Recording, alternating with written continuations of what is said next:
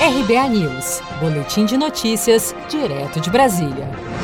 A deputada federal Flor de Lis participou na última sexta-feira da primeira audiência do processo que investiga a morte do seu marido, o pastor Anderson do Carmo, em junho do ano passado. Além dela, são acusados do crime sete filhos e uma neta da parlamentar. Um dos depoimentos dessa primeira audiência foi do delegado Alain Duarte, ex-titular da Delegacia de Homicídios de Niterói, responsável pelas investigações. Para ele, Flor de Lis é a mais perigosa de todos os réus do caso. Não há nenhuma dúvida para a Polícia Civil de que a deputada foi a mandante do crime. É que ela possa responder é, por esse crime presa tendo visto o alto grau de periculosidade que ela tem. O pastor Anderson do Carro, marido de Flor de Lis, foi assassinado quando chegava em casa no bairro de Piratininga, em Niterói, em junho de 2019. De acordo com as investigações, a deputada é considerada mandante do crime pela Polícia Civil. Flor de Lis foi denunciada pelo Ministério Público do Rio por quatro crimes consumados e um tentado: homicídio triplamente qualificado, tentativa de homicídio duplamente qualificado, associação criminosa, uso de documento falso e falsidade ideológica. Por ter imunidade parlamentar, Flor de Lis não foi presa, mas está usando tornozeleira eletrônica.